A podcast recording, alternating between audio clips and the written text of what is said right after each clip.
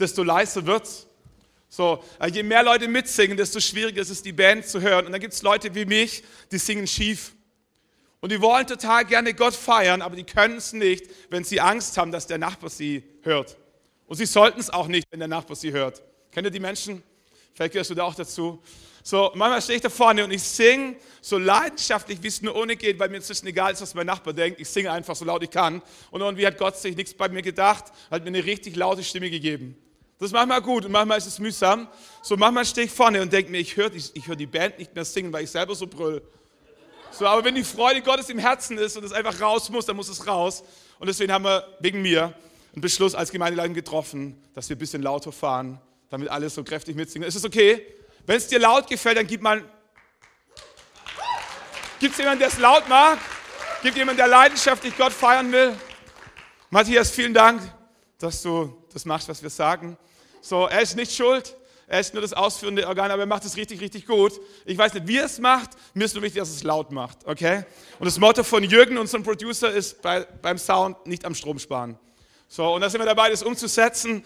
Und wenn das bei dir eine Krise auslöst, dann herzlich willkommen. Richtiges Predigtthema heute Morgen.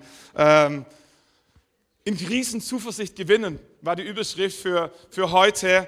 Ähm, und, und am Anfang einfach mal so ein paar ganz banale Wortstudien, die uns hoffentlich helfen, so ein bisschen zu verstehen, was passiert da eigentlich. Das Wort Krise kommt aus dem Griechischen. So, Krise haben wir adaptiert aus dem Griechischen äh, und das Leben beginnt mit einer Krise, das ist die Geburtskrise und es endet mit einer Krise, das ist dein Sterben. So, und da dazwischen drin gibt es nochmal eine ganze Reihe anderer Krisen. Midlife Crisis und andere Krisen und so. Äh, und dieses Wort Krisis aus dem Griechischen kommt von dem Verb krinein. Und krinein meint eigentlich trennen. Da wird etwas getrennt, da wird etwas geschnitten, da wird etwas unterschieden, da, da, da, da trennen sich die Wege. Die Medizin hat diesen Begriff übernommen, schon vor vielen, vielen hundert Jahren ähm, in einer Fieberkurve. Alle habt schon mal Fieber gehabt. Das Fieber steigt und dann kommt diese Phase, wo es entscheidet, wo es sich entscheidet, ob der Körper in der Lage ist, die Krankheitserreger zu besiegen. Und dann geht äh, das Fieber wieder nach unten. Oder ob der Körper nicht in der Lage ist, die Krankheitserreger zu besiegen. Und dann geht das Fieber immer weiter hoch. Und im schlimmsten Fall bei irgendwann 41 Grad oder sowas hast du dann Organversagen. So, und diese, diese Phase wo Mediziner sagen, jetzt entscheidet sich's, wird er schaffen oder wird er es nicht schaffen. Diese Phase nennt man in der Medizin Krise. So, eine Krise, und das ist so wichtig, deswegen sage ich es, eine Krise ist noch keine Katastrophe. Okay? Eine Krise kann in eine Katastrophe münden, wenn wir es nicht schaffen, die Fieberkurve wieder zu senken dann endet es irgendwann in der Katastrophe. Aber eine Krise alleine muss noch keine Katastrophe zur Folge haben, kann, muss aber nicht. Und das ist so wichtig. Ganz oft im Leben sind wir in einer Krise. Wir sind in einer entscheidenden Phase in unserem Beruf, in unserer Familie, in unserer Ehe, in unseren Finanzen. Aber eine Krise an sich heißt noch nicht, dass es zur Katastrophe wird. So, und manchmal also das Gefühl, geben wir zu früh auf, weil wir denken, wir sind schon in der Katastrophe und wir können uns nicht mehr ändern. Aber eine Krise vom Sprachlichen ist noch keine Katastrophe, kann aber zur Katastrophe werden. Wir haben in der Krise die Chance, die richtigen Entscheidungen zu treffen. Und das Faszinierende ist, wenn der Körper es geschafft hat, die Krankheitserreger zu besiegen, kann das Fieber innerhalb von einer Nacht wieder runtergehen. Wenn die Krise überstanden ist, kann ganz schnell sich Dinge wieder ordnen. Ein, ein, weiterer Begriff, äh, den ich gerne nochmal für uns kurz klären möchte, ist, äh, wir sprechen von, von Leid oder von leidvollen Situationen. Die Bibel spricht auch manchmal von Leid, aber der Punkt ist, dass ähm, Wortbedeutungen über die Zeit sich verändern. Wenn die Bibel von Leid spricht, dann meint sie eigentlich Not. Und Fakt ist, jeder von uns erlebt in seinem Leben Not. Das hat nichts mit richtig und falsch zu tun, nichts mit gläubig und ungläubig, mit intelligent und nicht intelligent. Jeder einzelne Mensch von uns erlebt in seinem Leben Not. Okay? Aber niemand von uns muss Leid erfahren, weil Leid eine innere Entscheidung ist. Okay? Hiob machte eine notvolle Zeit in seinem Leben durch. Ihm wurde alles genommen, was er, sah, was er besaß. Seine Freunde kamen und wollten ihm einreden, dass er leiden muss. Aber Hiob hat sich entschieden, in seiner Not nicht leiden zu wollen. Ob du leidest oder nicht, ist deine persönliche Entscheidung. Ob du durch Not durchgehst oder nicht, ist nicht deine Entscheidung. Okay? So, Not kommt in dein Leben, ist nur eine Frage von Zeit. Leid ist die Frage, wie du mit dem, der Not, die dir begegnet, umgehst. Okay? Nirgends in der Bibel heißt es, dass wir leiden sollen, dass wir leiden müssen, aber es heißt, dass wir durch Not hindurch müssen. Das bleibt niemandem erspart. So, ein anderer Gedanke ist der, dass Leid, falsch, Not uns immer verändert. Not verändert Menschen. Fehlgeburten verändern Menschen. Tragische Autounfälle verändern Menschen. Scheidung verändert Menschen. Sitzenbleiben in der Schule verändert Menschen. Missbrauch verändert Menschen. Entlassung verändert Menschen. Not verändert Menschen immer. Immer. Not wird etwas mit dir machen, ob du es möchtest oder nicht. Aber es ist deine Entscheidung, was es mit dir machen wird. Okay? So wichtig, dass wir es verstehen. Wir sind, wir sind nicht die, die, die Nussschale auf dem Ozean, die irgendwie getrieben wird und keine Chance haben, es zu verändern. Not kommt, Stürme kommen, Wellen kommen, das sagt die Bibel sehr klar. Aber es ist unsere Entscheidung, wie wir mit umgehen. Ob aus Not Leid wird, aus der Krise eine Katastrophe wird und in welche Richtung ähm, uns die Not verändert.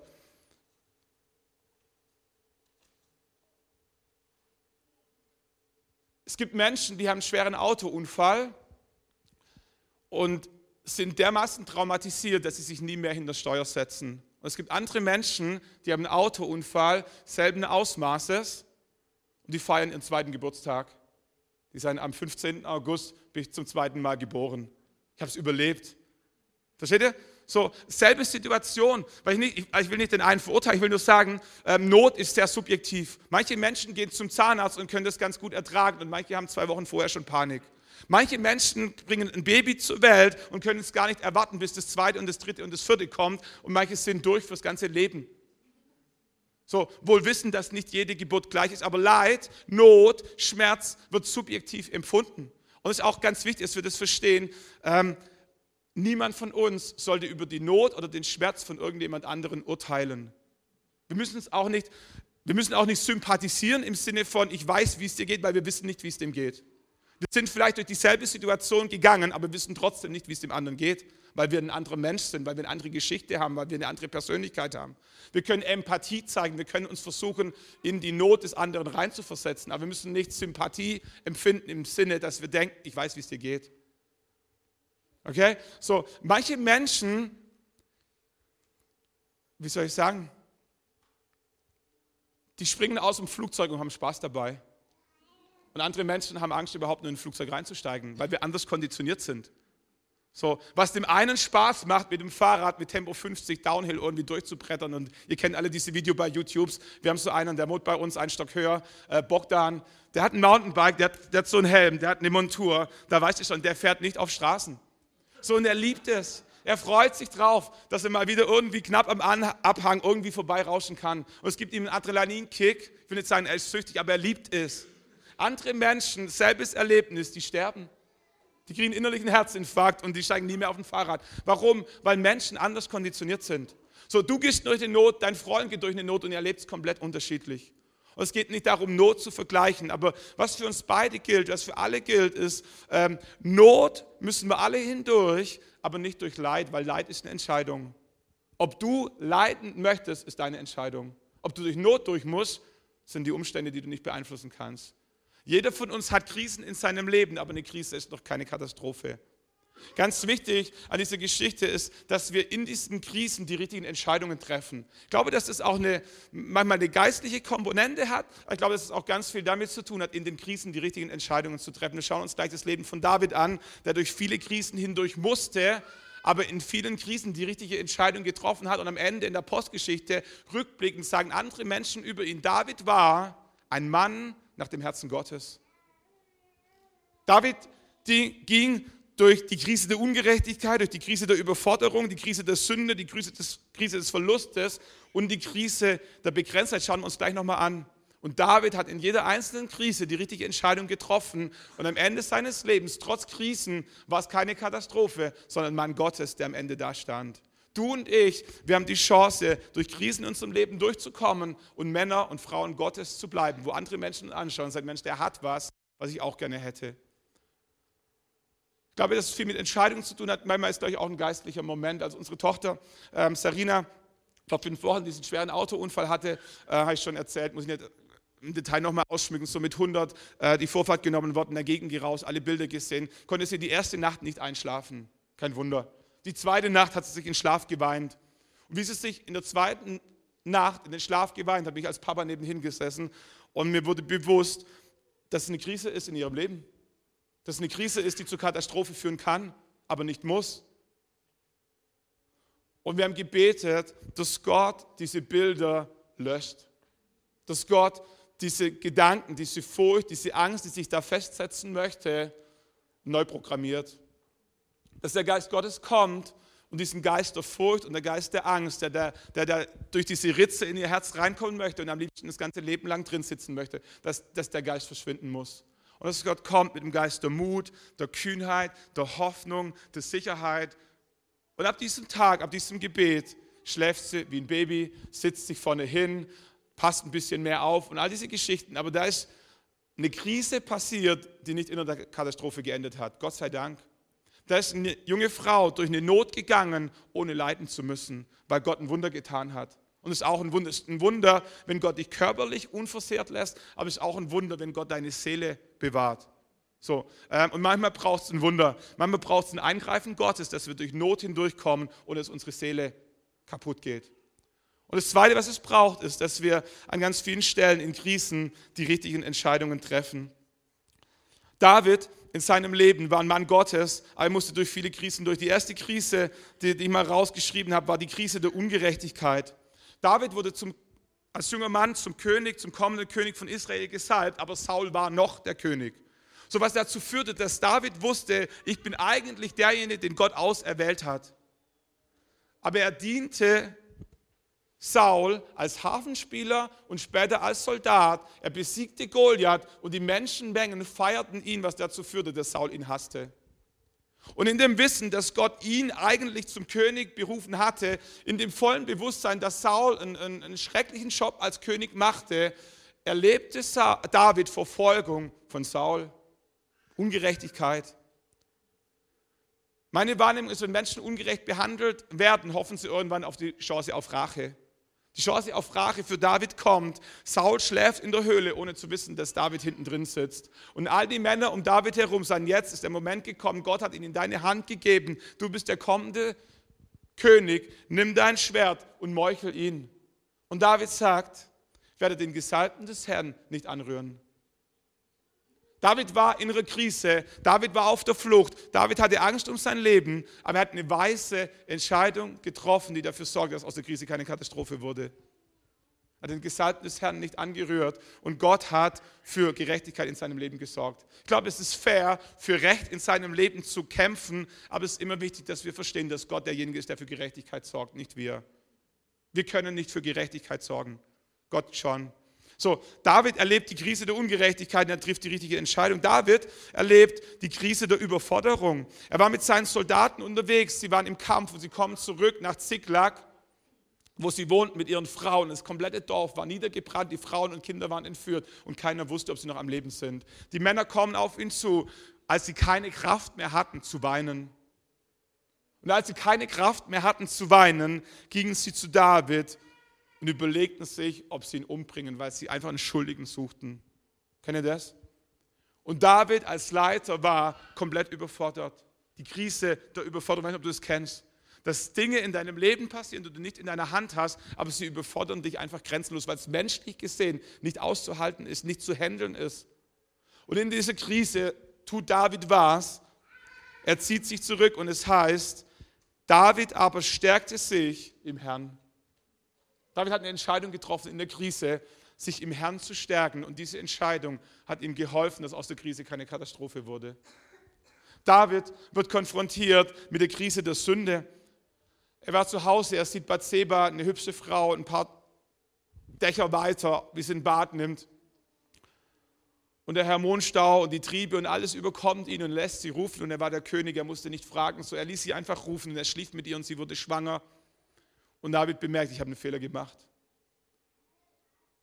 Und wie es eben so ist, die eine Sünde zieht die andere Sünde nach sich. Er fing an zu lügen und er fing an zu morden und er brachte den Ehemann von Bathseba um, damit er sie rechtmäßig zur Frau nehmen konnte, hoffentlich rechtzeitig, dass die anderen nicht merkten, dass sie schon davor schwanger von ihm war.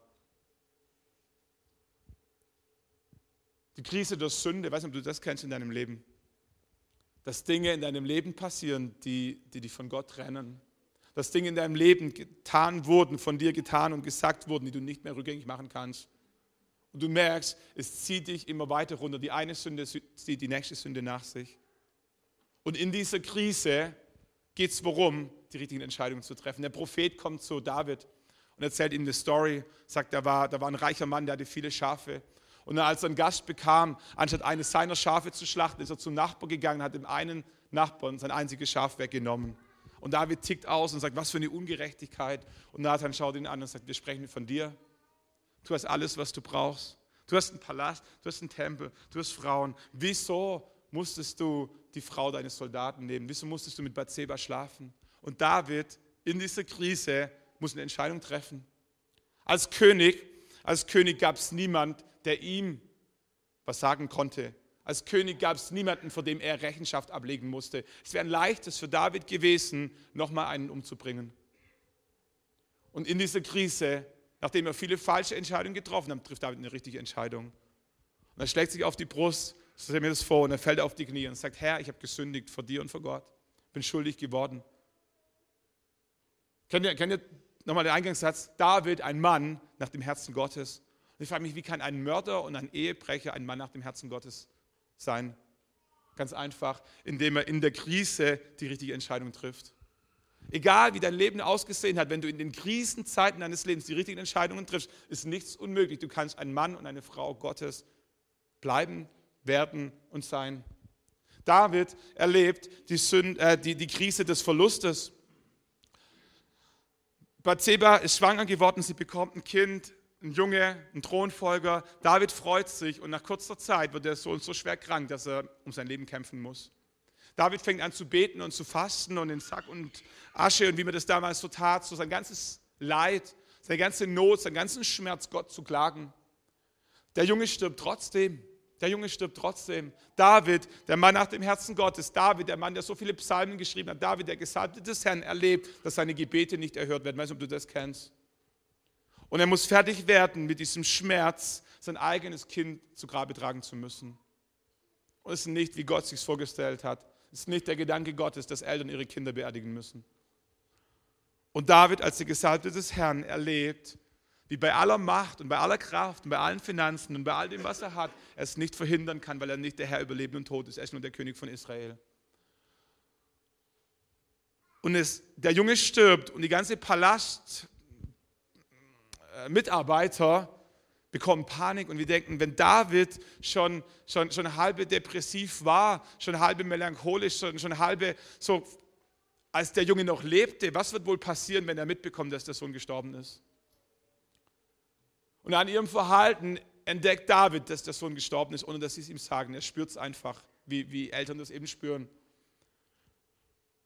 Und das Krasse passiert, der Junge ist gestorben und David fängt an, sich zu waschen, sich zu duschen, sich zu pflegen, ordentlich zu kleiden und ein Lächeln aufzusetzen und sagt, okay, was gibt es zu tun? Und die Palastmitarbeiter kriegen es nicht geregnet und sagt, David, wie kannst du fröhlich sein, dein Sohn ist gestorben. Und David schaut sie an, ich suche euch den Vers, weil es so stark ist. Solange das Kind noch lebte, sagt er, solange das Kind noch lebte, habe ich gefastet und geweint, denn ich dachte, wer weiß, vielleicht ist der Herr mir gnädig und das Kind bleibt am Leben. Das macht Sinn, stimmt's? Solange es noch lebte, habe ich gebetet, gefastet, gemacht, getan, was immer ich konnte. Denn ich hatte die Hoffnung, dass Gott helfen kann. Nun aber ist es tot. Nun aber ist es tot. Warum sollte ich noch fasten? Könnte ich es noch zurückholen? Und die Antwort ist, wir wissen alle nein. Dein, dein Jammern, dein Klagen, dein Trauen wird dein Kind nicht mehr lebendig machen.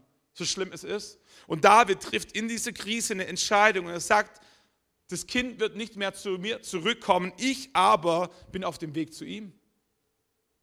Was für eine Perspektive. Sagt, das Kind wird nie mehr zurückkommen in mein Leben, aber ich bin auf dem Weg zu ihm. Das Kind wird nicht zu mir zurückkehren. Was für ein Glaube an die Ewigkeit. David trifft eine Entscheidung.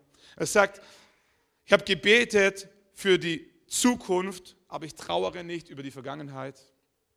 David trifft eine Entscheidung in dieser Krise. David, letzte Krise, die er erlebt, die Krise der Begrenztheit. Und das, das schwierig zu akzeptieren, wenn du der König bist, dass es auch für einen König Grenzen gibt. Schwierig für manche Männer zu verstehen, dass es auch in deinem Leben Krisen gibt, äh, Grenzen gibt. Körperliche Grenzen, finanzielle Grenzen, Dinge, die du einfach nicht in der Hand hast, besonders wenn es gut geht, wenn Dinge laufen, alles, was du anpackst, wird zu Gold. Und irgendwann, ich verspreche es dir, kommt in dein Leben die Krise der Begrenztheit. David ist der König von Israel. Das Land war nie stärker als zu seiner Regentschaft. Und er bekommt den Wunsch, Gott einen Tempel zu bauen. Und Gott schaut ihn an und sagt, David, an deinen Händen klebt Blut. Du hast viel gekämpft. Du hast Feinde besiegt. Und es ist alles gut und ich war mit dir. Aber nicht du, sondern dein Sohn soll meinen Tempel bauen. Und David erlebt die Begrenztheit seines Lebens bei aller Autorität, bei aller Macht. Und er muss mit fertig werden. Was tut er, anstatt sich zurückzuziehen, als ewiger Nörgler und Kritiker in den Nahen einzugehen, wie es ganz, ganz viele auch gibt, auch im christlichen Kreis? trifft eine Entscheidung in diese Krise der Begrenztheit und sagt, ich werde mein Bestes tun, was ich tun kann, damit der Tempel so schön wird, wie er nur schön werden kann. Und wir lesen, könnt ihr zu Hause nachlesen, 1. Chronik, Kapitel 29, Vers 1, wie David anfängt, Gold und Silber und Bronze und Holz zu, zu bunkern in Massen. Er sagt, ich darf den Tempel nicht bauen, aber es hindert mich nicht, mitzubauen. Was für eine Entscheidung. Was für eine Entscheidung, wenn du spürst deine eigene Begrenztheit, wo Gott dir eine Grenze setzt und sagt, ich helfe trotzdem mit bin ich halt nicht der Leiter, bin ich nicht der Chef, bin ich nicht der, der auf der Bühne steht. Ich helfe trotzdem mit. Ist meine Gemeinde, es ist Gottes Reich, es ist Aalen, ist meine Stadt. Ich werde spenden, ich werde mitarbeiten, ich werde tun, was immer ich kann, auch wenn ich nicht der Leiter bin, wenn nicht mein Name draufsteht. Und David trifft eine Entscheidung in dieser Krise und er schreibt einen Psalm, Psalm 30, überschrieben, Psalm 30, ein Psalm David, ein Lied zur Einweihung des Tempels. Ich finde es cool. David weiß, er wird den Tempel nie von innen sehen. Aber bevor er stirbt, setzt er sich hin und schreibt einen Psalm. Ich preise dich, Herr, denn du hast mich aus der Tiefe gezogen und lässest meine Feinde sich nicht über mich freuen. Herr mein Gott, da ich zu dir schrie, machtest du mich gesund. Herr, du hast meine Seele geführt aus dem Reich des Todes. Du hast mich aufleben lassen unter denen, die in der Grube fuhren. Lob singet dem Herrn, ihr seine Heiligen, und preist seinen heiligen Namen. Denn sein Zorn wäre einen Augenblick und lebenslang seine Gnade. Den Abend lang wäre das Weinen, aber des Morgens ist Freude. Ich sprach zum Herrn, als es mir gut ging, ich werde nimmer mehr wanken. Was für ein Psalm. Nach, nach all diesen Krisen sagt er, wenn der Tempel eingeweiht werden wird, und wenn das ganze Volk sich sammelt und sie sich zurückerinnern werden, hoffentlich auch ein bisschen an mich, derjenige, der das Gold und alles, dann will ich, dass sie einen Psalm singen. Sag, Herr, du hast mich rausgeholt aus den tiefsten Tiefen. Und das ganze Volk weiß, wo Gott ihn rausgeholt hat. Du hast mir vergeben. Deine Gnade wäre ein Leben lang. Dein Zorn einen Augenblick, aber deine Gnade ewiglich. Gott, David singt über die Krisen seines Lebens. David schreibt ein Vermächtnis für die nachfolgenden Generationen. Sagt, eines Tages, wenn ich nicht mehr da sein werde, wenn Menschen in diesen Tempel kommen werden, dann möchte ich, dass alle wissen, der erste Song, der hier gesungen wurde, ging über die Krisen in meinem Leben und wie Gott mir durchgeholfen hat. Was für ein Herz. Macht es auf einmal Sinn, warum die Schreiber in der Apostelgeschichte sagen, David, ein Mann nach dem Herzen Gottes. Dieser Mann, der Glaube dieses Mannes wurde getestet. Im Jakobusbrief schreibt Paulus, äh, schreibt Jakobus, nehmt es für lauter Freude, meine lieben Brüder und Schwestern, wenn ihr mancherlei Prüfungen zu bestehen habt, denn ihr wisst, dass die Erprobung eures Glaubens Ausdauer bewirkt. Die Ausdauer aber werdet begleitet, wird begleitet von einem vollkommenen Werk, so werdet ihr vollkommen und ganz und es wird euch an nichts fehlen. Jakobus sagt, freut euch, wenn euer Glaube getestet wird. Davids Glaube wurde getestet. Und heute lesen wir seine Psalmen. Warum? Nicht, weil er auf Hawaii lebte und in der Sonne ein paar nette Songs geschrieben hat, sondern weil er durch Krisen hindurchging und an Gott festgehalten hat. Das kann deine Geschichte sein. Fünf Jahre vorgespult kann es deine Geschichte sein, die du deinen Enkeln erzählst. Zehn Jahre vorgespult kann es deine Geschichte sein, die deine Kinder ihren Kindern erzählen, die deine Menschen in deiner Kleingruppe sich erzählen, ihren Freunden. Da gab es einen Kleingruppenleiter in meiner Gemeinde, der ging durch eine Krise hindurch und hat die richtigen Entscheidungen getroffen, hat an Gott festgehalten. Und heute schau an, was Gott mit ihm gemacht hat. Jakobus fährt weiter, Vers 11 bis 12 sagt er, wisst ihr, es kommt die Sonne und mit der Sonne die Hitze. Und die Hitze lässt das Gras verdorren, die Blüte fällt ab und ihre Pracht ist dahin. Bisschen philosophisch, die Natur vergeht. Und jetzt kommt der Sprung. So, so wie die Natur, wird auch der Reiche dahin schwinden, samt allem, was er unternommen hat. Sagt, egal was du hast, Haus, Auto, Familie, Urlaub, Zertifikate, noch und noch, es wird eine Zeit kommen, wo all das vergehen wird. Jetzt kommt der Punkt. Selig aber der Mann, der die Prüfung besteht. Denn wenn er sich bewährt, wird er die Krone des Lebens empfangen, die Gott denen verheißt, die ihn lieben. Da gibt es die Krone im Himmel für die, die an Gott festhalten in Krisenzeiten. Und vielleicht kommt die Krise deines Lebens ganz am Schluss.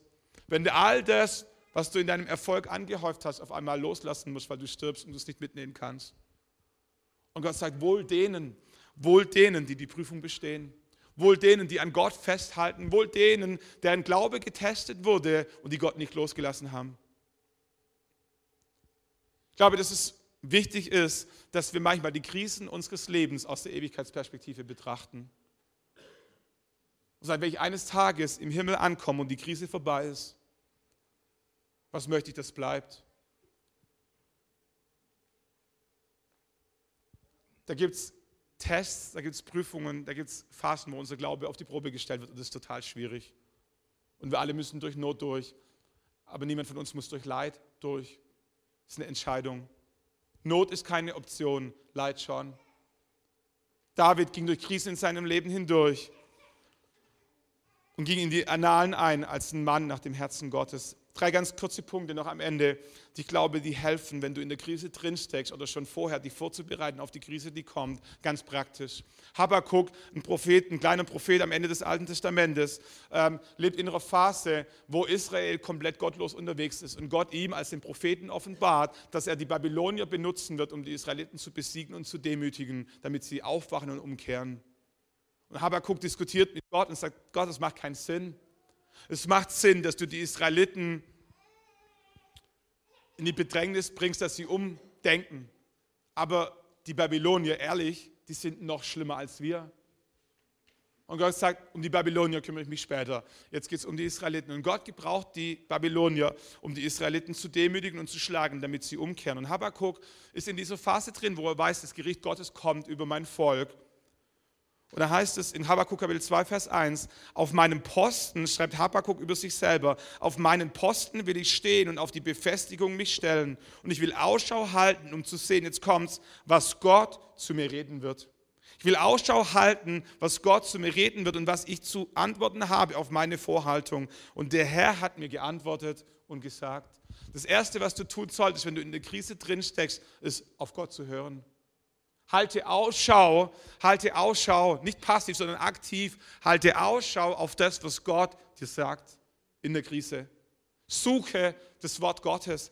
Die Bibel beschreibt Gott als einen sprechenden Gott, als einen Beziehungsgott, als jemand, der mit Menschen in Kontakt tritt. Gott spricht durch die Bibel, Gott spricht durch eine Predigt, Gott spricht durch Prophetie, Gott spricht durch Freunde, Gott spricht durch Erfahrungen, Gott spricht durch Träume. Gott spricht, okay? Gott spricht. Und wenn du in eine Krise reinkommst, das Erste, was du tun solltest, ist Ausschau halten nach dem Wort Gottes für diese Krise. Was hat Gott für diese Krise in mein Leben reingesprochen? Der, der, der Prophet Elia, ich glaube Elia oder Elisa, die sind sich so ähnlich, einer der beiden Propheten, die mit Elia anfangen, hatte eine Lebenskrise.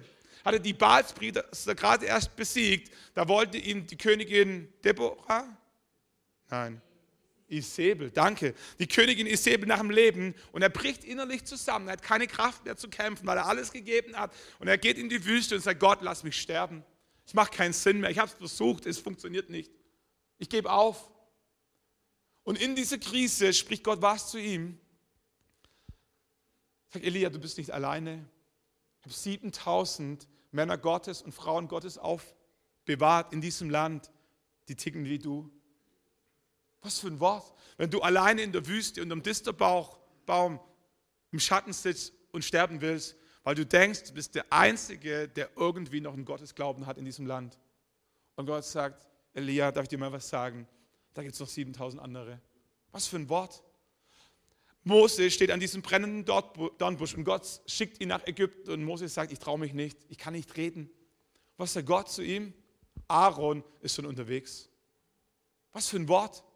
Du weißt, Gott schickt dich zum Pharao, zum mächtigsten Mann der damaligen Welt. Das war ein Tyrann. Der, der, der hasste Israeliten. Außerdem hast du noch einen offenen Mordprozess in diesem Land am Hals, der nicht ganz abgeschlossen war. Und du willst da nicht hin. Und du weißt auch nicht, wie du sagen sollst. Und Gott sagt, Mose, Aaron ist schon unterwegs. Du bist nicht alleine. Was für ein Wort. Wisst ihr, Gott spricht in deine Situation, aber wir müssen Ausschau halten nach dem Wort Gottes. Das Erste, was du tun solltest in der Krise, ist, höre, suche, halte Ausschau nach dem Reden Gottes. Manchmal gefällt uns auch nicht, was Gott sagt. Paulus, Paulus ringt mit Gott, er spricht von diesem Stachel im Fleisch, von dem keiner so ganz genau weiß, was es war. Und er ringt mit Gott und sagt, Gott, hilf mir. Und Gott sagt, was? Lass dir an meine Gnade genügen. Du hast genug an meiner Gnade, denn die Kraft findet ihre Vollendung am Ort der Schwachheit. War das die Lösung für sein Stachel im Fleisch? Nein. War es ein Wort der Ermutigung? Oh ja. Hat es Paulus Kraft gegeben? Oh ja. Hat es Paulus geholfen, durchzuhalten bis zum Schluss? Oh ja. Wisst ihr, was ihm geholfen hat, war nicht, dass Gott den Stachel rausgenommen hat, sondern dass Gott gesagt hat, meine Gnade reicht. Meine Gnade ist mir, du bist nicht alleine. Es sind diese Worte Gottes, die uns in der Krise helfen. Halte Ausschau nach dem Reden. Zweitens, was Habakkuk tut, was Gott zu Habakkuk sagt. Vers 2, Kapitel 2. Gott spricht zu Habakkuk und der Herr, sagt Habakkuk, hat mir geantwortet und gesagt, schreibe auf. Schreibe auf, was du geschaut hast und schreibe es deutlich auf die Tafel, damit wer es liest, keine Zeit verliert. Gott sprach und sagt, Habakkuk, tu mir einen Gefallen, schreib es auf. Warum? Weil Gott genau wusste, dass eine Woche später der Teufel kommen würde und ihm das wieder rauben will, was Gott ihm gesagt hat. Warum, warum, warum hat Mose zwei Steintafeln genommen und die zehn Gebote darauf geschrieben? Damit es bleibt, damit es Generationen nach ihm noch lesen konnten. Bis heute werden Dinge, die wichtig sind, geschrieben. Mündliche Verträge haben auch ihre Gültigkeit, so aber wichtige Dinge werden aufgeschrieben, Eheverträge werden aufgeschrieben, Hausverkäufe wird aufgeschrieben, Autokauf wird aufgeschrieben, selbst ein Handyvertrag wird aufgeschrieben und Gott spricht zu dir. Was sollten wir tun? Aufschreiben. Schreib's auf. Der Teufel liebt es, uns zu rauben, was Gott uns gesagt hat.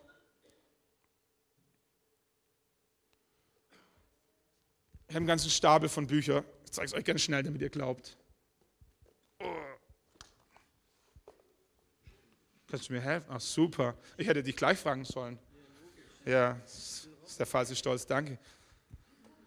Ich habe irgendwann mal angefangen mitzuschreiben, in Konferenzen sah, wenn, wenn Gastsprecher kamen, wenn ich die Chance hatte, ein Buch gelesen habe, mir Dinge aufzuschreiben. Warum? Weil, weil ich online gemerkt habe, ich bin vergesslich, ich kann mir nicht mehr alles merken. Und da stehen Dinge drin, die Gott gesagt hat, da stehen Dinge die ich irgendwo gelesen habe das ohne Ding, das hat, hat mir meine Kollegin, die Magda, mit ein paar FSJlern, haben wir ein paar Worte der Ermutigung aufgeschrieben für die Zugfahrt. Das ist irgendwie gefühlt vier Jahre her. Das habe ich aufgehoben. Warum? Weil, weil du nie weißt, wann du es irgendwann mal wieder brauchst. Weil du mal in einer Krise drinsteckst und sagst, mal gucken, ob es irgendwas gibt, was Gott in mein Leben schon mal reingesprochen hat zu dieser Situation. Dass Gott an mich glaubt, dass Gott mir vergibt, dass Gott ein treuer Vater ist oder keine Ahnung was. Ich war vor drei Jahren auf einer Konferenz und hat einer völlig unvermittelt, wir waren als Pastorenteam, uns rausgerufen und gesagt, Gott wird Türen für euch öffnen in Südostasien. Und ich dachte, das ist so verrückt, das schreibe ich auf. Das ist so witzig. Südostasien. Also wenn es Italien wäre oder Sizilien oder irgendwo, wo man sagt, kann man sich vielleicht noch vorstellen. Aber du, aber du bist irgendwo da im, im Rotenburg ob der Taube im Niemandsland, kommt ein Amerikaner, pickt dich raus, der du in Nördlingen wohnst und sagt, Gott wird in Südostasien Türen öffnen. Ich wusste nicht mal, wo Südostasien ist. Ich musste in Wikipedia schauen, welche Länder und Städte dort sind. Ich habe festgestellt, unter anderem Singapur. Und ich habe es aufgeschrieben, ich habe es vergessen, es wurde überlagert Vier Monate später kriege ich eine E-Mail von einem Pastor aus Australien und sagt, Stefan, ich würde mich gerne mit ein paar Pastoren treffen und vernetzen, die Gott mir über den Weg geschickt hat. Wir würden uns in Singapur treffen. Und ich denke mir, wo zum Geier ist Singapur? Und ich fange an zu googeln und ich stelle fest, Singapur ist in Südostasien. Und ich gehe zu meiner Frau und sage, Schatz, ich habe eine Einladung bekommen zu einem Treffen für Pastoren, zehn Leute in Singapur. Manche soll da hinfliegen. Und ihr kennt meine Frau nicht so gut wie ich, aber ich wusste, dass es eigentlich gar nicht wert ist zu fragen. So, wenn wir fliegen, dann nach Ägypten. So, nicht nach Singapur. Und ich erzähle meiner Frau und sage, du, da gibt es eine Einladung und das Verrückte an der Geschichte ist, von ein paar Monaten, kannst du dich noch erinnern, da gab es mal so einen Ami und hat irgendwas von Südostasien. Meine Frau sagt, du musst gehen. Und ich fliege, ich melde mich dort an, das Treffen wird von Singapur nach Kuala Lumpur verlegt und ich merke mir, Mensch, Kuala Lumpur ist nicht mehr so weit von Australien weg, vielleicht soll ich ein paar australische Pastoren das war das erste Mal, wo wir nach Melbourne kamen, wo wir Pastor Richard und Pastor Helen vor Ort besucht haben und alles andere ist Geschichte. So, warum ist passiert? Weil ich es aufgeschrieben habe. Gott hat irgendwas gesprochen, was so verrückt war, dass es eigentlich gar keinen Sinn gemacht hat. Jahre später. Ich habe eine Prophetie in meinem Auto, ich habe so ein paar Prophetien aufgenommen, das ist das Vorrecht vom Pastor, dass es manchmal von vorne kommt und dann hat sie die Tontechnik aufgenommen. Ich habe mir die Mühe gemacht, diese Prophetien zusammenzuschneiden. Ich habe einen Ordner in meinem Auto von, keine Ahnung, 15 Prophetien von irgendwelchen Leuten, die irgendwas über meinem Leben ausgesprochen haben. Ich weiß auch nicht, irgendein Wecker klingelt. Kann irgendjemand den ausmachen? Wisst ihr, wir haben die eine Entscheidung getroffen, dass wir lauter Lobpreis machen wollen und kürzer predigen. So, mit dem lauten Lobpreis hat schon mal ganz gut geklappt. Und die kurze Predigt, da bin ich jetzt gerade dabei, die Zielgerade einzuläuten. So, ähm, und da kommt und ein Inter, und ein Peter Kumar, Peter Kumar hieß der. Und er prophezeit irgendwas über meinem Leben, dass Gott eine Connection herstellen wird zu einem internationalen Movement. Ich denke international vor vier Jahren. Ich, ich habe lokal gedacht. Aber irgendwie ist in meinem Kopf hängen geblieben, als irgendwann die Australier angeklopft haben an die Türe und du dir überlegst, soll ich da rüberfliegen, soll ich da Geld investieren, sollen wir da Zeit investieren, dann kramst du da irgendwo nochmal rum und sagst, wo war es nochmal geschrieben? Da war doch mal irgendwas. Und wisst ihr, wenn Gott in dein Leben reinspricht, schreib es auf. Suche Gottes Reden und schreibe Gottes Reden auf. Und ein letzter Gedanke aus dem Leben von Habakkuk. Warte. Wenn Gott gesprochen hat, wenn du es aufgeschrieben hast, dann ist es deine Aufgabe zu warten, bis es sich erfüllt. Und das ist manchmal die schwierigste Zeit. Aber wenn wir die Bibel durchschauen, dann entdecken wir, dass wenn Gott eine Verheißung gesprochen hat, dass er kommt, Abraham bekam Isaak, die Israeliten kamen ins verheißene Land. So, Gott erfüllt seine Verheißungen. Paulus wurde von Gott berufen und 13 Jahre lang hat er nirgends gepredigt. Es steht nur nicht so offensichtlich geschrieben in der Bibel drin. Aber wenn die Bibellehrer da mal recherchieren, dann sagen sie, Paulus war 13 Jahre lang unterwegs, ohne irgendeine Gemeinde zu gründen. Aber Gott hat eine Verheißung in sein Leben reingelegt. David wurde König. Zacharias bekam sein Sohn. Wenn Gott eine Verheißung in dein Leben reinspricht, warte, warte, warte, warte, bis sie kommt. Zwei letzte Geschichten noch. Als wir mittendrin in der Bauphase waren, hat mir mein Kassierer eine WhatsApp geschrieben am 25. Juni 2016. Ich habe sie rausgekramt nochmal. Schreibt er also, bla bla bla bla bla so.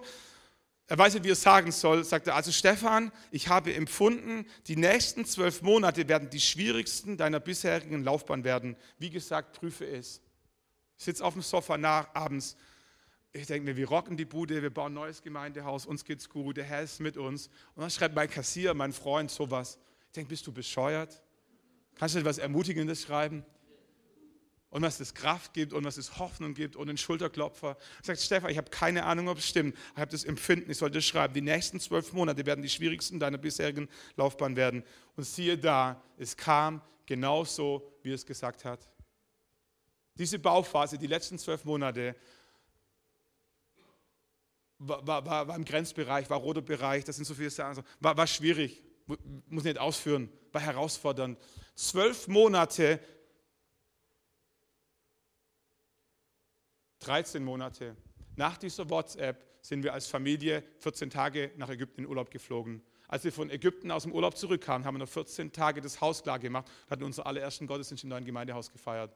Zwölf Monate. Sagt, zwölf Monate wird die herausforderndste Phase in deinem Dienst bis hierher gewesen sein. Der eine Teil war nicht gut, aber was gut war, waren zwölf Monate. Und siehe da, Gott kommt. Wenn Gott eine Verheißung gibt, dann kommt er. Nicht immer rechtzeitig, wie wir denken, aber er kommt zu seiner Zeit. Das heißt, als aber die Zeit erfüllt war, sandte Gott seinen Sohn. Als die Zeit erfüllt war, kommt Gott in dein Leben. Wenn Gott was verheißt, Gott kommt. Gott kommt, warte darauf. Warte darauf. Stefan Dries war bei uns, manche von ihm kennen ihn. Ich habe nachgeschaut, am 19. Stimmt nicht. Am 9.10.2010, das ist schon lange her, Am 9.10.2010 ist Stefan Tries bei uns in Nördlingen, jemand, den Gott prophetisch gebraucht. Und er spricht in mein Leben und das Leben unserer Gemeinde, dass vor uns eine spannende Phase liegt mit vielen Veränderungen. Es war nur ein ganz, ganz kleiner Nebengedanke, aber es ist mir hängen geblieben. Und eineinhalb Jahre von finanzieller Herausforderung. Und in dieser Zeit, in diesem Zeitrahmen ging es uns finanziell fantastisch. Wir hatten keine Sorgen, wir hatten keine Probleme. Ein halbes Jahr, nachdem er diese Prophetie ausgesprochen hat, haben wir eine Leiterschaftskrise. Drei Älteste legten ihr Amt nieder und wir hatten für zwölf Monate die schlimmste finanzielle Herausforderung, die wir jemals als Gemeinde hatten.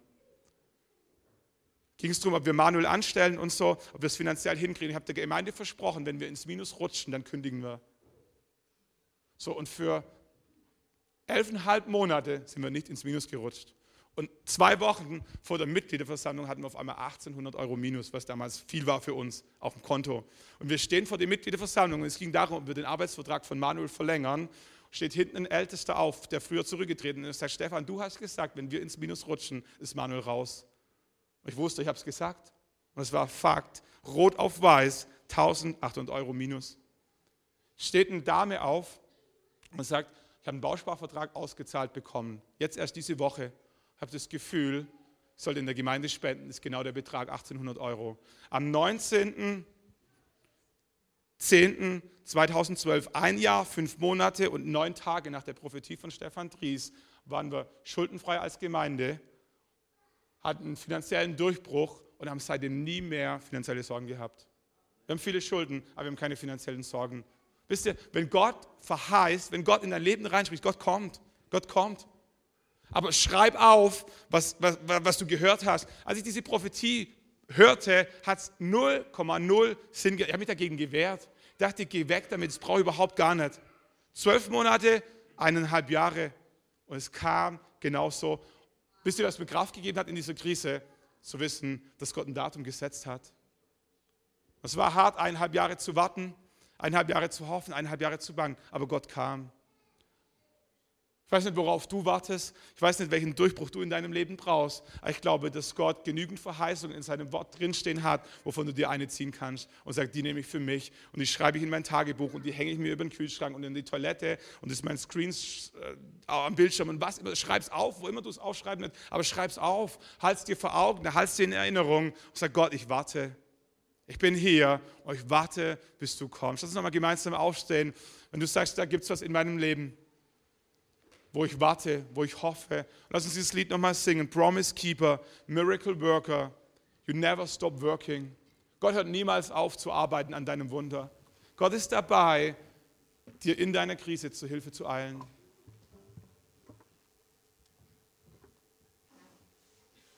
Ich wünsche dir so sehr, dass Gott ein Wort in dein Leben reinspricht.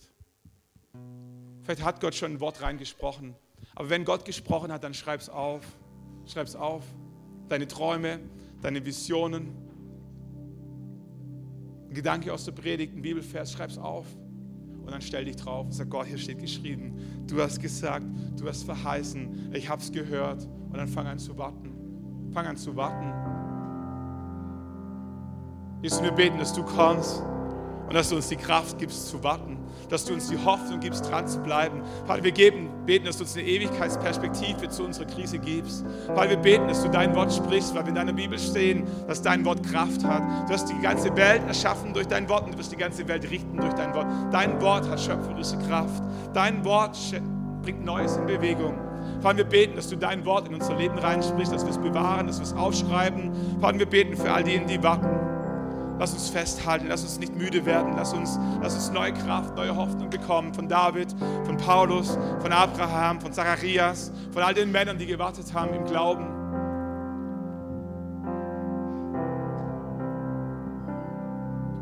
Vater, und im Glauben und in der Hoffnung wollen wir über unsere Krise aussingen. Promise Keeper, Miracle Worker, you never stop working. Sing's aus von ganzem Herzen über deine Krise, über deine Ehe, über deinen Kindern, über deine Finanzen, über deine Gedanken. Sing's aus und sag Gott, Promise Keeper, Miracle Worker. You never stop working. I don't see it, you're working. Even when I don't feel it, you're working. You never stop, you never stop working. You never stop, you never stop working. Even when I don't see it, you're working.